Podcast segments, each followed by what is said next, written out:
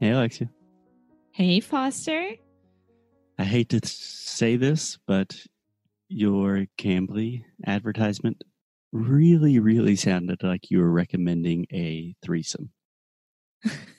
I know. Did you see my face when I finished it?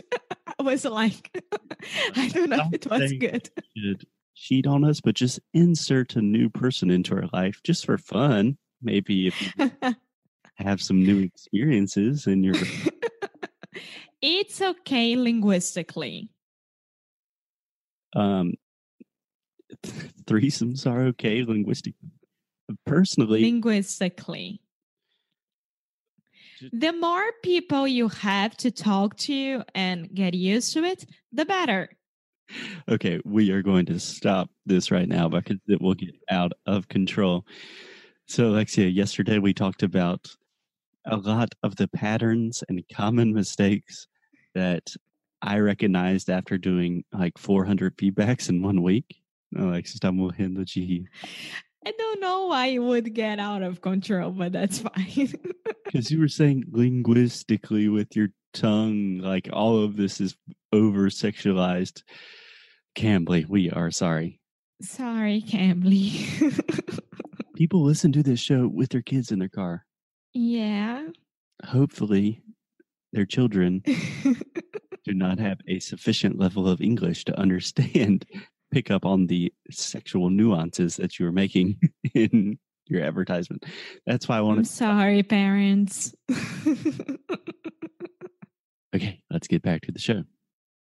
Okay, so after your 400 feedbacks, yes, I noticed some things that I already knew, but just doing so many, listening to so many Brazilians send me audios in such a short period of time, the patterns are, they were so obvious to me. And I wanted to talk about them. So, yesterday we talked about the final M, closing your mouth with the final M at the end of a word or a phrase. Today we are going to talk about what we call the other U sound. Okay. Mm-hmm. So, Alexia, do you know what the other U sound is? Unfortunately, I know, but I can't pronounce it that much. You can. It's about 50 50 with you. so, I think it's a thank you. I don't know.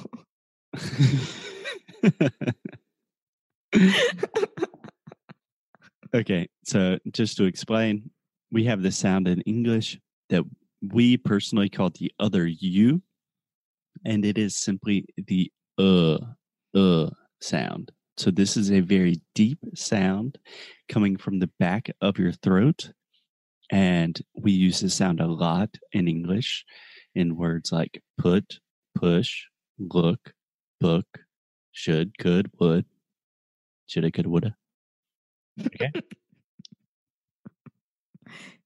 woulda. Sorry. I don't know. I was trying to imitate you. Yeah. Shoulda, coulda, woulda. Shoulda, coulda, woulda. Yeah. Ah! Do you know what that means? Shoulda, coulda, woulda. Should, could, would. Yeah, but when we say that as an expression, should I go? Should I go? No. Nice. So when we say shoulda, coulda, woulda, that is when someone is making a lot of excuses. Like uh yeah i should have done this and i could have i i always think about my dad playing golf. My dad plays a lot of golf and when he returns from playing golf i'm like hey dad how was golf? He's like uh i should have played so much better i mean it, if I just did this one thing a little bit better, I could have played, but and it's always say, like that. That's true. yeah. Yeah. He makes a lot of excuses with his golf game. More on that subject for a different episode. But in that case, I would say shoulda, coulda, woulda. It's like stop making excuses. You should have done that. You could have done that. You would have done that, but you did not. So end of conversation. Okay, it's a new expression for me today. I never heard about it. Really? hmm I'm 90% positive that we've talked about it on the podcast. No, no, I would have remembered. This is episode like 330. So I'm sure we've forgotten a lot of things. Okay, that's fine. Shoulda, coulda, woulda. Now I know. Yes. So, Alexia, what really, really was the most important thing for me with this sound is even our most advanced students. So, students with Alexia is raising her hand and pointing to herself. So, Alexia, let's consider you an advanced student. But even some of our students that speak English almost perfectly will mispronounce the sound just because the way we write this. Okay. okay, I want to stop you right there. So, you were saying that I am advanced student, but we have students who are better than me. That's, I don't want to. almost speak English perfectly. You put it me on in a in a side, a different side, on a different side, and those other people are different. I put, put, putted, putted is definitely not a word. So kind of proves my point. But we do have five English teachers in our most recent group of Sound School students. So That's true. we have PhD students. We have people that are living in the US. Could you stop underestimating me? I'm not. I'm saying even the 99%, like the top 1% still have difficulties with this. Meu Deus. Yes, because it, it's really hard. It is. Yes. Okay. Now that Alexia's ego is out of the way, Imagine if it was the Zan Carioca connection. You would be so mad at me. yeah, the episode would not go live. But Uh huh. and I'm the teacher, so please let me teach. Go ahead. Okay. So we have the uh sound. Can you just say that for me? Uh. Uh. No. So imagine something is really gross, like uh, uh, uh. Uh. Yeah, that's a uh. little bit better.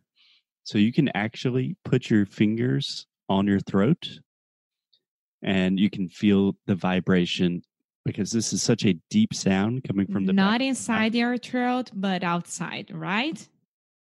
Yeah, no, no. Put your fingers on your neck. Yeah. And when you say uh, you should Uh. really feel the vibrations. Yeah. A very deep sound. So, Alexia, just repeat with me. Say the word push.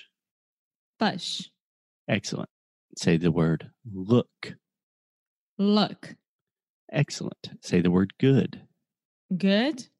Perfect. Say shoulda, woulda, coulda. Shoulda, woulda, coulda. Yes.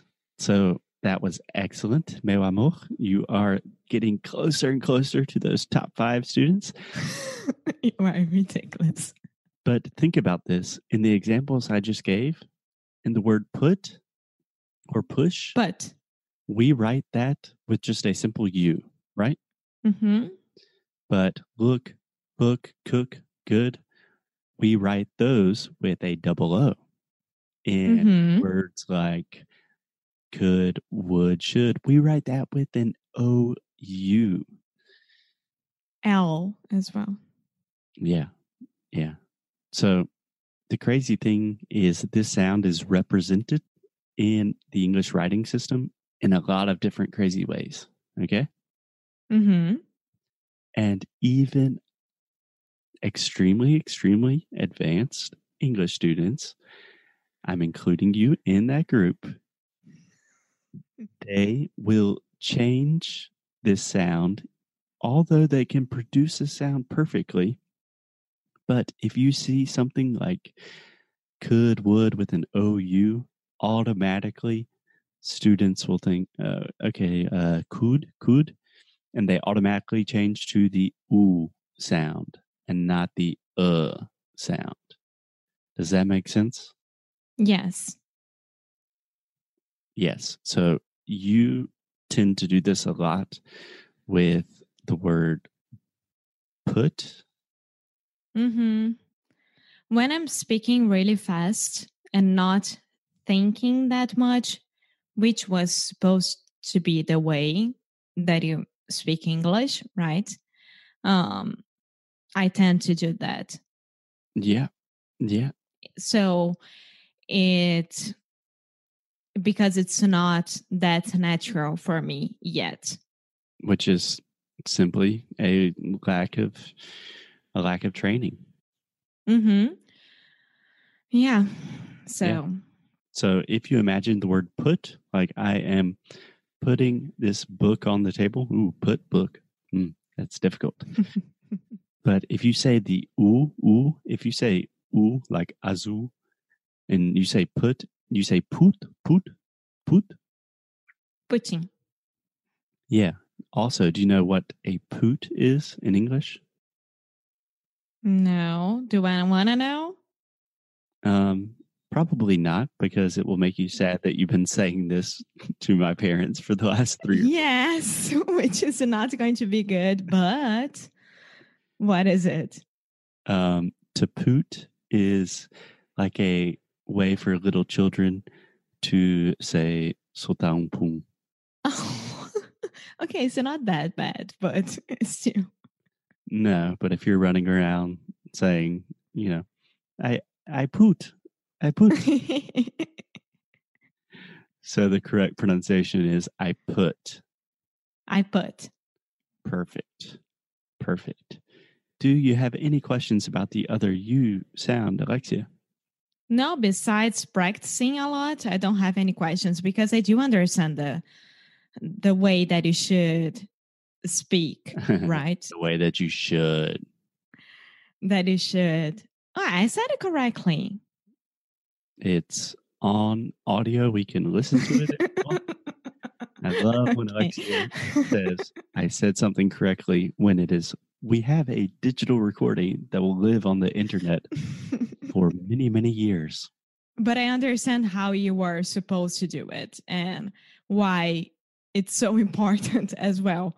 But you only get it right practicing. So that's it. I need to speak out loud more those words. Exactly. So just to review, we have this sound, the uh sound, and the most common mistake for almost all Brazilians does not matter if you're super advanced or a beginner is to make the ooh ooh sound. So once you recognize that, then you really want to focus like okay, I'm saying should, could, would, shoulda, coulda, woulda, not shoulda, coulda, woulda. Right? right. Cool. Cool. Any questions? Nope. I'm fine. Okay. Thanks, Alexia. Okay. I will talk to you tomorrow. Bye.